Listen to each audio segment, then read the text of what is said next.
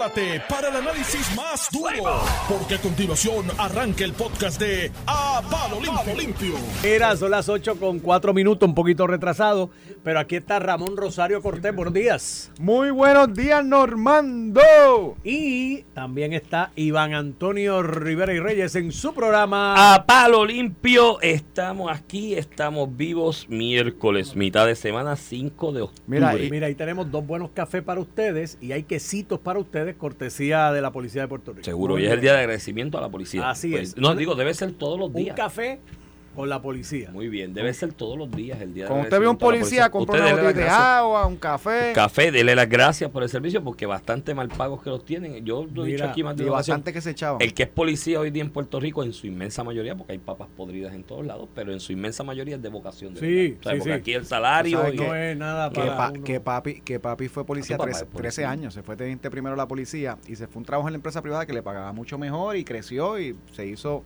empresario, pero que siempre tuvo la vena de volver a la policía, ¿De porque verdad? eso es una vocación, digo, Es una eh, vocación. eh, en casa de papi el hermano, los primos, eh, Eran eran, policías. policías. El papá de Ramón todavía es policía. Tú vas Sí. con él y él mira para el lado y dice, ve el sospechoso No, no, y dice, cuidado perdóname, con este que perdóname. está sospechoso. Está... Papi ha hecho arrestos eh, de personas para robar Mira, y todo eso, se sabe vena es bien. vena.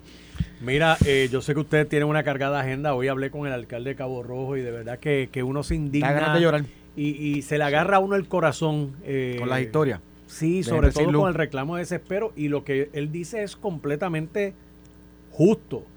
Si ya está el 90 y pico por ciento energizado, pues Luma destaque en todos estos municipios de la zona suroeste más mueve, brigada. mueve las brigadas. Digo que yo no sé cuál es la respuesta de Luma. Eh, no, no sé si lo están haciendo. Pero lo lógico es traer. Digo, y si el alcalde está diciendo esto es porque no está Es viendo porque no lo cantidad. está viendo.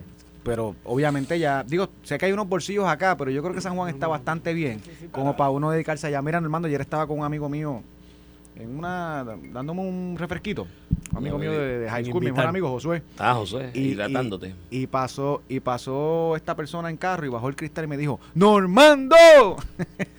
Dice, que nos escucha todas las mañanas y que te mandaba saludos. Mira, este, salud. la entrevista con Luis Raúl. Luis Raúl le tiene como 384 preguntas a los de Luma. A mí lo único que me preocupa, y te lo comenté fuera de Ujú. micrófono y lo pongo en récord ahora, es que él anunció que abrió la comisión a todos los legisladores de distrito, que son 40, potencialmente 40. o Y sea, todo el eso mundo va a querer hablar. Por ahí. ¡Ah! Y la, y la pregunta es cómo eso ayuda en este momento. Yo no estoy diciendo que Sí, sí, sí. en dos semanas miremos para atrás, investiguemos y metamos preso al que sea. Mira que yo no tengo ese problema.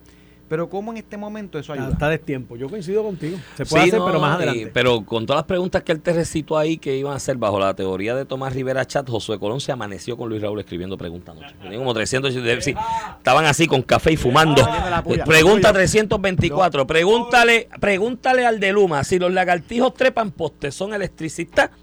Esa es una retórica de, Esa es de toda la vida. De, de De toda la- toda la vida. Y así te va preguntando. Si tú ves a hoy en las vistas, Josué y a Luis Raúl con ojera, fue que estuvieron toda la madrugada escribiendo preguntas. Josué, Josué Colón, director de Energía Eléctrica, y Luis Raúl, el representante, han estado a tiro las últimas semanas, públicamente. Claro. A tiros de verdad. porque hay una pelea ahí por lo de la posible generación de la privatización y me imagino que Luis Raúl piensa que Josué apoya eso. Ay. Tú sabes lo que hay aquí, y lo vi ayer porque uno de los temas que está hoy ahí latente en todos lados y que todo el mundo está comentando desde ayer en la tarde es la lo, lo- ayer lo analizamos aquí, la designación de la secretaria de Energía eh, que viene a darle pan pan a Luma, dicen unos, otros dicen que es que viene, que, que eh, la designación es un espaldarazo a Luma, que lo que le van a estar dando es una manita entonces para acelerar que gasten los chavos de la reconstrucción del sistema de energía eléctrica reparación del sistema de energía eléctrica.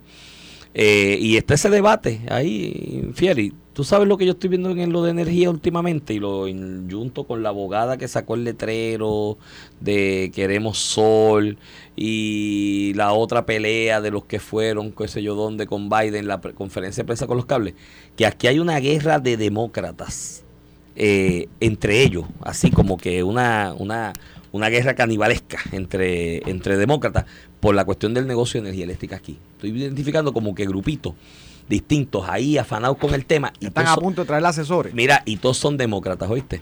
Todos. Y estos se van a sacar los ojos uno a otro, porque los demócratas son como, eh, eran o han sido los miembros del Partido Popular por mucho tiempo. Yo tengo un amigo popular, líder popular, que me decía, mira Iván, los populares no morimos tuertos, morimos ciegos. Si nos tenemos que sacar los dos ojos para pa, pa ganarlo, nos lo sacamos. Y eso yo creo que va a pasar aquí, ¿sabes? Con, con lo de energía eléctrica, la de- el sistema de distribución y generación de energía eléctrica en Puerto Rico y la pelea entre demócratas que va a haber. Se van a sacar los ojos entre ellos y a la larga el que sale pillado es el país, porque todo el mundo le mete un pie al otro. Sí, y sí, se traza sí. todo. La, la guerra, digo, y en el Partido Demócrata siempre ha habido sus gangas. De hecho, sus gangas, no lo digo en, en el mal concepto. sí, actúan como una mafia. eh, son grupos. Los ¿no? demócratas siempre han No. actuado como una mafia, desde los Kennedy para acá. Mira, Búscate son- la, la son- historia del país de Kennedy. Son grupos, y como el Partido Demócrata agrupa a PNP y populares, siempre se repartían. Yo me acuerdo, aquí por muchos años, la presidencia del Partido Demócrata estaba copresidida. Entonces, tuvo muchos años Kenneth McClinton del PNP y muchos años Roberto Prats del Partido Popular. Entonces, era, ¿cómo nos dividimos este, este partido? Tú la mitad somos copresidentes. Entonces, yo decía, pero ven acá, ¿quién tiene más votos? Sí, y yo por años decía, porque el Partido Republicano, No. de hecho, el Partido Republicano en Puerto Rico, como parte de sus emisiones es conseguir la estadidad. De hecho, yo hablaba con, con el alcalde de Trujillo Alto, hoy convicto, ¿verdad? O se declaró culpable, pero hace, muchos, muchos, muchos años. Él el de y el de Mayagüez, oye, los dos chavados ahora, los dos están chavados. ¿Verdad que Pero sí? hace muchos años ellos se pasaban diciendo, y me lo decían a mí, que ellos son republicanos, pero que el Partido Republicano en Puerto Rico exige ser estadista. Entonces, por eso ellos no estaban allí. Yo decía, muy bien, acá somos nosotros los estadistas y ustedes no, no tienen Bueno, cabida. pero el Partido Republicano debería ampliar eso. entonces, todo el mundo, Pues, independentista, pues, libre en el- asociacionista. En el, Partido Demócrata no está esa limitación, y, o, de hecho, hasta, ahí está soberanista y yo creo que hasta independentista. No, en el pa- Partido en el Demócrata hay de todo. Demócrata. Partido Con Demócrata- Sanders vinieron de independentistas de, de frente. Con Sanders no voy a decir el santo, pero voy a decir el milagro. Una reunión en, una en mi oficina, estaba en Atorrey en ese momento, que vino una representante Sanders y allí había independentistas hablando de todas las ayudas federales que Sanders nos iba a dar. Y recuerdo este amigo, otro que tampoco voy a decir el, el santo que le dijo, adiós, pero tú no eres independentista, tú lo que eres pancista, Chacho, porque tú estabas hablando aquí de, con de Sanders y Chavo. Más, más que independentista en Puerto Rico hay un sentimiento socialista. Entonces, pues va- Sanders era el, Era de la es izquierda. el ídolo. es Cuando llevaron a. Sanders a la Yupi, si yo te recito los nombres de socialistas que estaban atrás con la bandera de Estados Unidos así Al- agitándola al bien sena- duro. Al senador federal y aspirante a ser jefe del imperio. Del imperio. Todos, mira, colonizador. independentistas, todos con la bandera de Estados Unidos Como allá dices, el, el gran hombre blanco. El gran Ese- hombre blanco. Si habla de izquierda, estoy con él. Eh, Este, eh, y en ese sentido, el Partido Demócrata en el Partido Popular, en el, en- con el Partido Popular y el PNP se dividieron por muchos años. Y mi crítica era, pero Dios mío, pero ¿quién tiene más votos? Si lo tiene el candidato del Partido Popular, llevarlo a votación y que sea el presidente, ¿cómo que esto es copresidencia?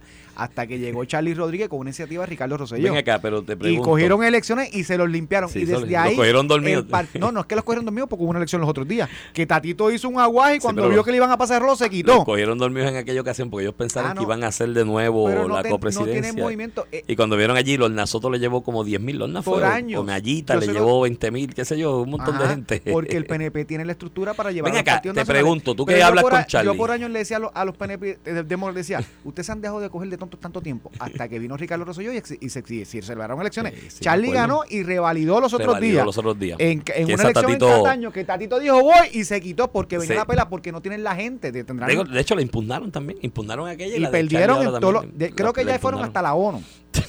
y la perdieron Mira, también. pero tú que hablas con Charlie Rodríguez con alguna regularidad, por lo menos con mayor Sí, sí, con frecuencia. Charlie, con Charlie. con mayor frecuencia que yo, pregúntale si en esa elección, en algún momento, los dos eternos copresidentes no se reunieron con él y le ofrecieron hacer un triunvirato.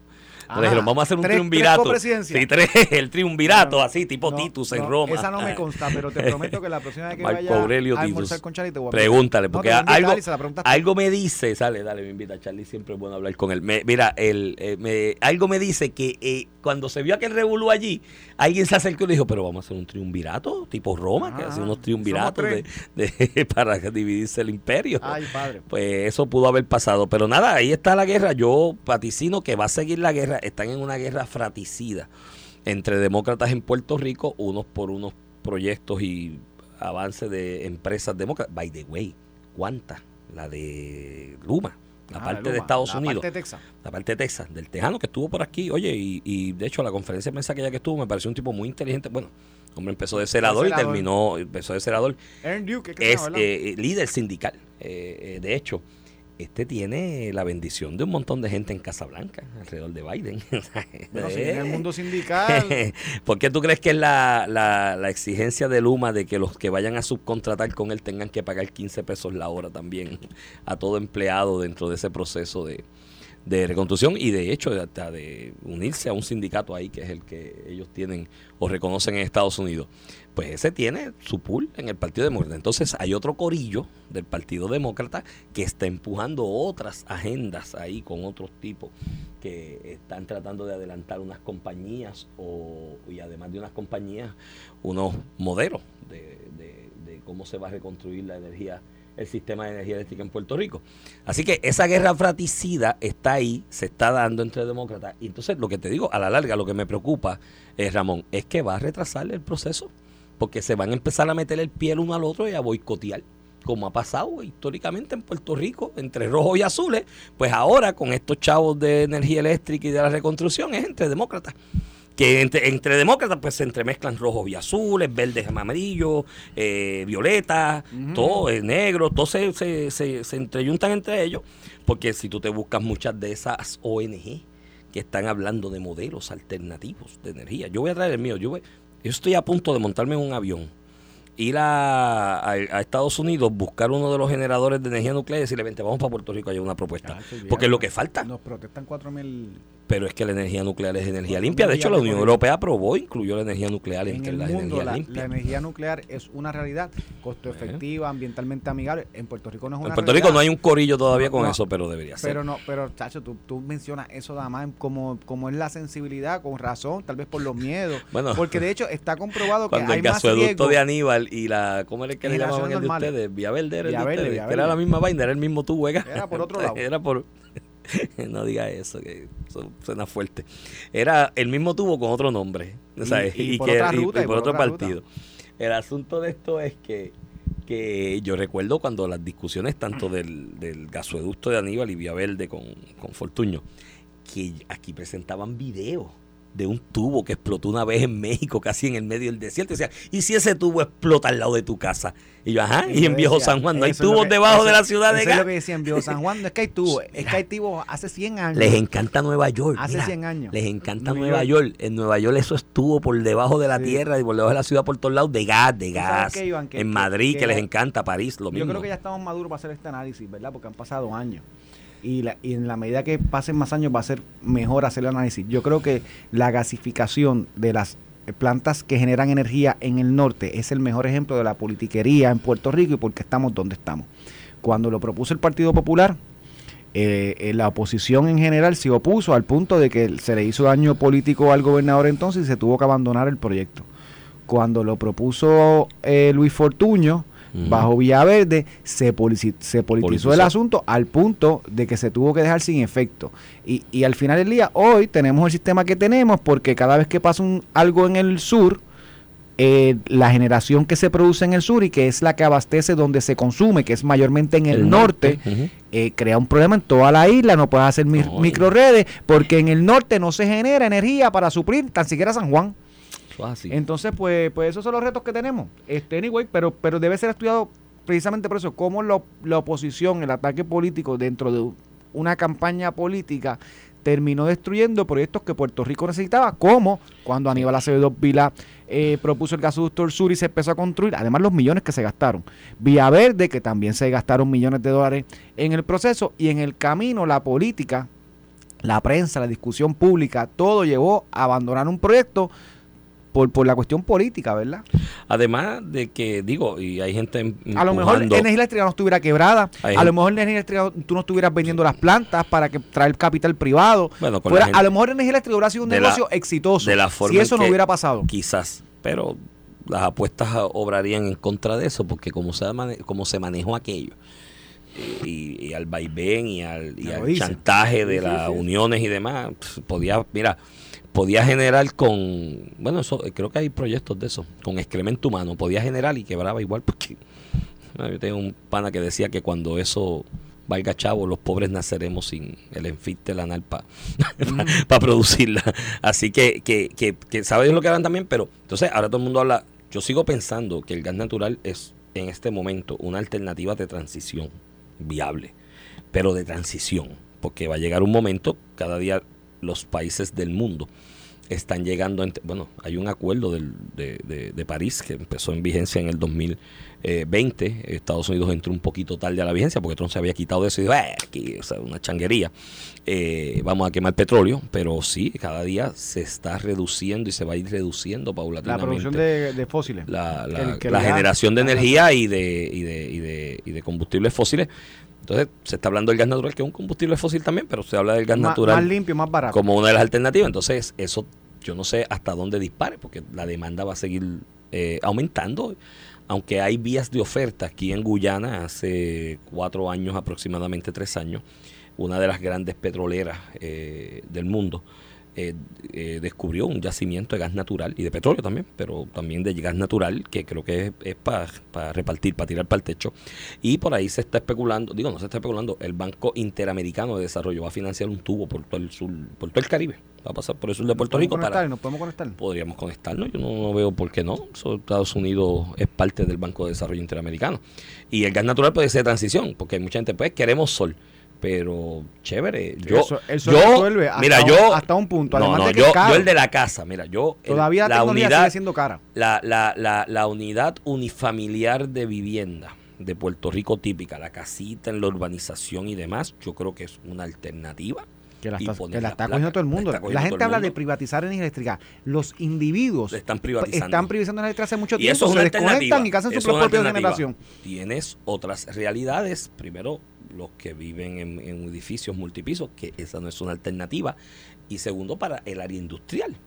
Hay, hay industrias en Puerto Rico que tendrían el terreno o la extensión de terreno suficiente para poner un campo de placas solares que le mueva su planta. Hay otras que no. Eh, y pues, pues, yo tengo en, una cosa es la, la placa solar en la unidad familiar, en la casa. Eh, otra cosa es un campo industrial con los huracanes. Todos hemos visto aquí lo que ha pasado. Porque está bien el, último que pasó, categoría 1, pero María, cogiéndote el campo industrial. Y los molinos de viento también. Eso te coge los molinos de viento, mi hermano, y te daña 20 mil piezas. Eh, no es tan fácil. Esto no es tan fácil como que puse las placas en un sitio y ya hay luz para todo el mundo. Es un, es un proceso un poco más complicado. Amén de las baterías que se requieren para almacenar esa energía, porque tienes que almacenarla en algún lugar. Esto no es que llegó a la placa y pasó directo y movió la máquina, tienes que almacenarla porque por la noche depende de la batería. Y va a haber aquí una escasez de cobalto en el mundo, eventualmente. Todo el mundo está montándose en lo de energía verde, pero todas esas baterías, el, el mineral principal es cobalto. Cobalto. Y de hecho, vi un documental de niños, de niños que cogen en países de África subsahariana, mira, así chiquititos, Ramón, de como el nene tuyo más grande, quizás 9, 10 años, 11 años, ahí metidos en, el, en la minita de cobalto, ¿sabes? Con sus manitas sacando y los explotan. Así que no todo alrededor de la llamada energía verde es bueno, ¿me entiendes? Y es positivo. Eh, todo tiene sus pros y tiene sus contras. Yo no creo que sea tan fácil como ir a hacer un campo de placas solar y le generé a un pueblo entero energía, ¿me entiendes? Ah, Una cosa son los sí, proyectos sí, sí. chiquititos.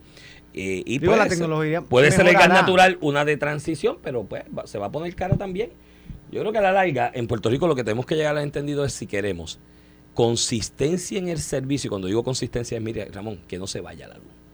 Que se mantenga la luz constante. Bueno, y- y- a menos que Y vengan el, y el emergencias. precio tiene que ser algo que permita, ¿verdad? Vivir, la economía. Pero yo no creo que va a ser un precio mucho más bajo del que tenemos hoy, como Bueno, mucha gente promete. No, no, además que nosotros tenemos un gran reto. Primero que, aunque se está empezando a comprar energía más barata a través de, la, de, la- de, la- de los proyectos privados de generación, muchos de los cuales son baterías y, y solar, además de eso, este, nosotros tenemos un reto que, que nosotros tenemos el costo donde lo tenemos por el petróleo y encima de eso, en algún momento vamos- a tener que añadirle uno o dos centavos el, kilovatio para pagar la deuda, que se está reestructurando. Hemos tenido ese alivio, pero en algún momento nos va a tocar como le tocó al gobierno central, con, con, con las corporaciones, con su deuda de obligaciones generales, con COFINA. Así que, tú sabes, el panorama de Puerto Rico de costo de energía eléctrica es uno incierto y complicado que tiene su efecto en, en, en la economía y en lo que es calidad de vida, ¿verdad? Una persona que su cheque lo gasta en energía eléctrica, como lo está gastando en los últimos meses por el aumento del petróleo, no hay calidad de vida, tienes que seguir haciendo recortes. Eso es un detalle también, pero vuelvo y te repito, hay que buscar eh, reducir los costes, especialmente, digo, obviamente a cada individuo, a cada familia, pero especialmente en el área industrial y comercial, porque como tú incentivas y atraes inversión económica para desarrollo industrial y comercial, con miras a exportar, que es lo que crea riqueza al país, genera empleo y crea riqueza. cómo tú le vendes esa idea a alguien afuera cuando mira para acá y te dice que tú me vendes a cuánto el kilovatio por hora. Quizás aquí, eh, eh, en el futuro, más allá de los decretos estos de exenciones contributivas Bregamos para traer la inversión, eh, Pero algunos créditos por energía. Pero que hay digo, hay algunos. hay, algunos incentivos Hay algunos para incentivos para eso. de. Pero quizás ser Pero un poco te- más agresivo te- en esa dirección. no, no voy a decir nombres, pero empresas que, que- que se crecieron en Puerto Rico, que son de Puerto Rico, que están moviendo parte de su producción, manufactura, República Dominicana y New Jersey. sí, por los costos de Precisamente energía por los costos de energía eléctrica es el principal costo. Eso Mira, es con así. eso vamos a la pausa, regresamos en breve. No quiero irme a la pausa sin volver a decir felicidades a todos los policías de Puerto. Rico, muchos de los cuales el nos día del escuchan. agradecimiento. Hoy es su día, nos Dele las estamos más que agradecidos. Y la, las gracias y la última vez que hablé con uno fue que me estaba dando un ticket por estar hablando por teléfono Eso guiando. fue lo último que me y fue un hombre muy profesional. Pues, ¿sabes? Cuando ve un policía, dele su agradecimiento. Ahí Vamos vamos, a la a la pausa y pausa y regresamos. Estás escuchando el podcast de A Palo Limpio de Noti1630. De regreso aquí. Tuvimos una conversación interesante de, Filantrópica, filo- Cuestiones filantrópica, de la- filosófica. filosófica de las cuestiones del hogar. Mira, este es Iván Rivera quien te habla. Acompaño, como todas las mañanas, al licenciado Ramón Rosario Cortés y Valiente en Aparo Limpio. Buenos días, Iván. ¿Qué te cuenta? Mira, aquí. estoy viendo el periódico de ayer, por alguna razón. Cogí el periódico de ayer en vez del de hoy, pero es la misma vaina, no creo que varíe mucho. Y estoy viendo ahí unas fotos de lo que estaba repartiendo la primera dama de Estados Unidos Biden. En, allá en Solisolina. Y ahí hay como unas cajas de popcorn. Hay unos paquetes de arroz y unas cajas de popcorn. Y si no hay luz para el microondas, ¿con ¿dónde haces el popcorn? Está chavo. Por eso. Y ¿Te Después, acuerdas de- que el popcorn después criticaban a Trump el por el papel bounty. Repartir popcorn en un huracán tampoco es. fuerte? Digo, tú repartes lo que está allí. Yo creo que también lo de Trump fue una caricaturización por, por, por cómo Trump se expresa y el odio que tiene de ciertos No, no, que lo. no. Mira, ¿te acuerdas? El popcorn antes era de hornilla. Ah, fita había una marca gas, que venía en ¿te un platito de aluminio. el sí, pero ahora es una bolsita de papel y es Ahora de es microondas. microwave, no hay más nada. Ese popcorn, pues, lo guardará la señora que se lo dieron. Hasta y- que le llegue la luz. Hasta que le llegue la luz para hacerlo en Mira, microondas. Eh, Iván, te quería tocar un tema que lo tocamos ayer un poquito, pero pues, eh, obviamente está creciendo la, la discusión, que es lo de los fondos Medicaid en, en- en salud. Este, Hoy estuvo Carlos Mellado con Normando este, y obviamente levantando el, el- el- el tema, la voz de alerta y, pues que quiero explicarlo para que la gente entienda. Medicaid es un programa federal eh, que lo que hace es que ayuda a los estados y a los territorios a financiar el plan médico de las personas médico indigentes, para que una persona médico indigente que no tiene dinero para comprar un plan médico para pagar un doctor en efectivo eh, pueda acceder a servicios de salud. Se hace a través de estos fondos federales de Medicaid. En Puerto Rico, pues se contratan cuatro o cinco aseguradoras que ofrecen su plan médico con la transformación de Vital eh, con Ricardo Rosselló es entre las aseguradoras escogidas que cumplen con los requisitos, el beneficiario, el paciente, escoge cuál plan médico eh, utiliza. Y eso se nos va con los 1.3 millones de personas. Aquí el 47-48% de la población, 45% de la población en Puerto Rico tiene un plan de gobierno, o sea, financiado con fondos federales. Se gastan 5 mil millones todos los años. Los últimos años, entre 4.500 y 5 mil millones de dólares. De eso, el gobierno federal, históricamente, hablando antes de María y antes de Trump, porque lo que te quiero, al, al punto que te voy es, mucho chichichichi, ajá, que Biden habló bonito y Trump habló malo, pero a la vez de hablar de los números, este, lo- la presión que tiene que tener el Partido Demócrata, y ahí voy. Eh, antes de María, el financiamiento por fórmula era 55%. O sea, si, si se gastaban 3 mil millones de dólares, pues el 55% lo pagaba el programa federal Medicaid y el gobierno de Puerto Rico tenía que de su pre- presupuesto sacar 45%. Eso tenía un cap, más allá de eso, peor, un cap de, cuatro, de tre- entre 300 y 400 millones de dólares. O sea, que el gobierno federal ponía 55% hasta que llegara a 350, 400, 450 millones, dependiendo del año en particular. Y lo otro había que buscarlo a cascajo de- del gobierno federal. Hay asignaciones presupuestarias que aumentaban ese cap periódicamente, pero eso es lo que le toca a Puerto Rico por ser territorio. A un estado le toca, según el índice eh, de pobreza, en Mississippi, que es el estado más pobre, reciben 83% sin cap. O sea que si ellos gastan 5 mil millones de dólares, 4 mil y pico millones de dólares se lo da el gobierno federal, y si gasta 6 mil, casi 5 mil millones de dólares sin ningún cap. Esa es la fórmula de los estados. A Puerto Rico, siendo la, más pobre que Mississippi incluso, pues le tocaría, según lo que las personas estiman, entre 85 y 87%, sin cap, pero no, nos toca 55. Cuando vino María y, y a Puerto Rico y causó el desastre que causó, Donald Trump, una de las primeras medidas que hizo fue subir eso a 100%. O sea, ni los estados tenían eso a 100% a nivel para Puerto Rico, que se hace esto en situaciones de emergencia. Se hizo posteriormente con la pandemia para los estados, que voy a explicar ahorita. Entonces, para María nosotros tuvimos dos años eh, la administración de Trump, dos, tres años, a 100% s- y si, quitando el cap para nosotros recibir cerca de 4.500 millones de dólares de lo que gastamos en esas personas médico-indigentes. O sea, un programa totalmente subsidiado.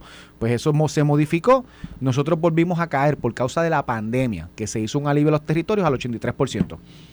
Que, que, y con un cap de 3 mil millones, que como nos estamos gastando 4 mil millones, realmente no es un 83%, pasa a ser un 75% lo que está financiando el gobierno federal, porque después de que nos pasamos los 3 mil millones tenemos que ponerlo.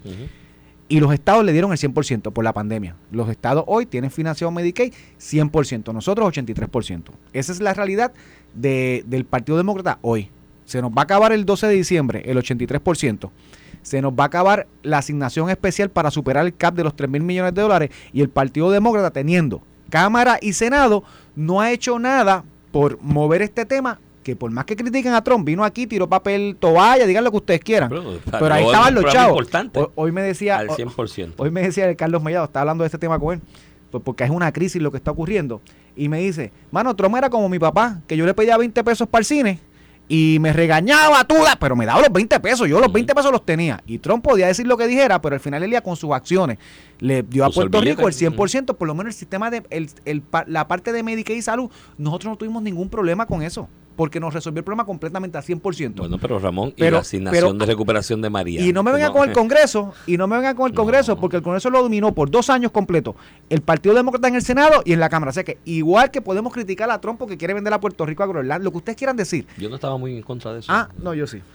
Era cambiar a Además de que Groenlandia, yo te porque- reconozco que incluso eh, eh, Trump no es una persona que yo veo que puede empujar la estadidad para Puerto Rico. A pesar de todo eso, ¿qué ha hecho Biden por la estadidad?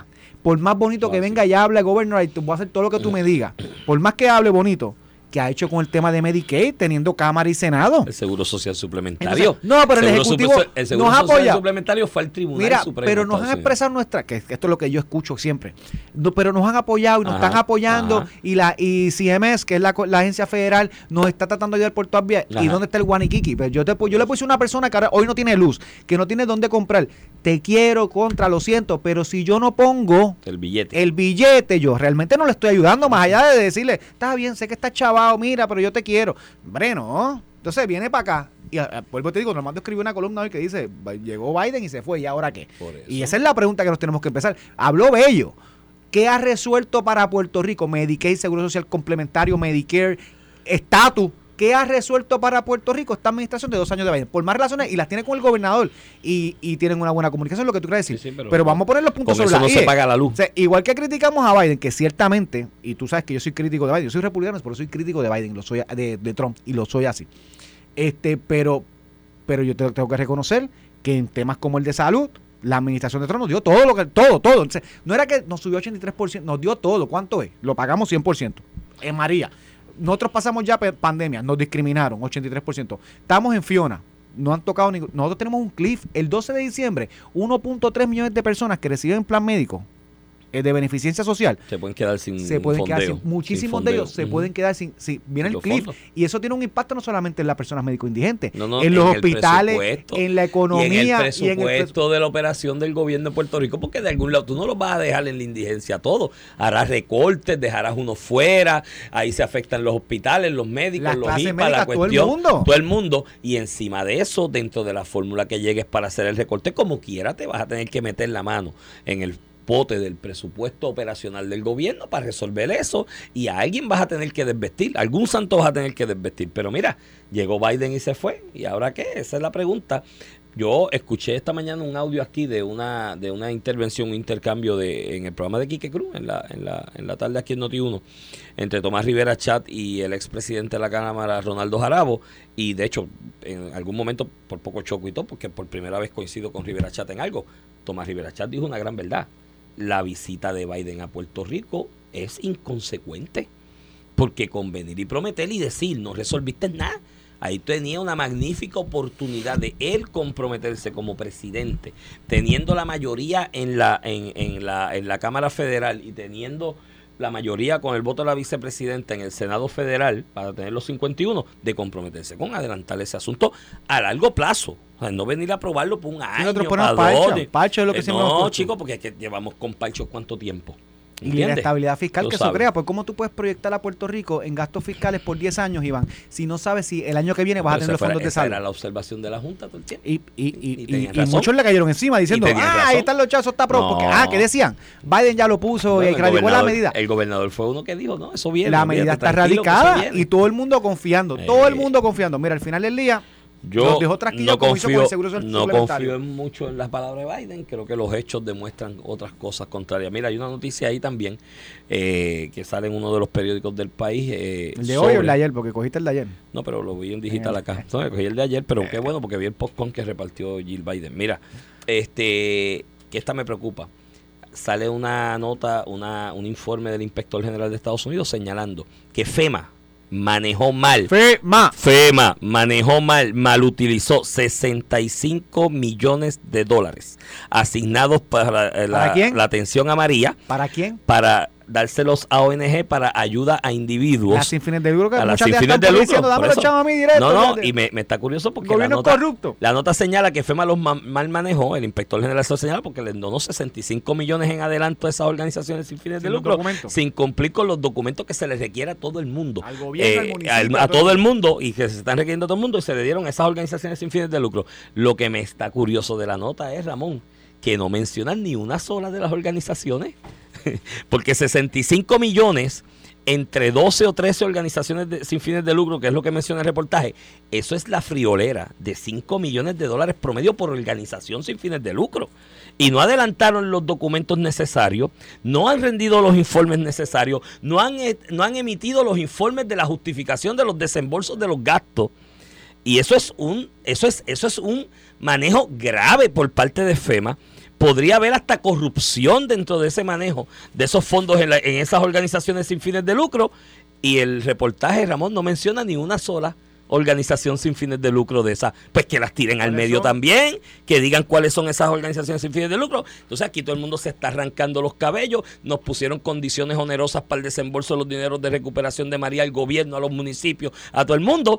Y aquí los únicos dos señalamientos de malos manejos, uno de corrupción comprobado en el tribunal y uno de un manejo malísimo, craso, grave de fondos de recuperación, gobierno federal. es del gobierno federal. Y mira que aquí dice, ay, que son corruptos, ay, que mira que se roban los chavos en Puerto Rico. Y los señalamientos aquí han, han- han sido alrededor de, de FEMA, este mal manejo de esos 65 millones de dólares y anteriormente un caso de corrupción de una funcionaria de FEMA. Así que, pues, cuando usted, cuando usted le señale a alguien algo y lo apunte con el dedo índice, se recuerde que tiene cuatro dedos apuntándole hacia usted. Mira. Con eso los dejamos, que está Alex aquí con invitados especiales. Manténgase en sintonía aquí en Noti1. Esto fue el podcast de A, A- Palo Limpio de Noti1630. Dale play a tu podcast favorito a través de Apple Podcasts, Spotify, Google Podcasts, Stitcher y notiuno.com.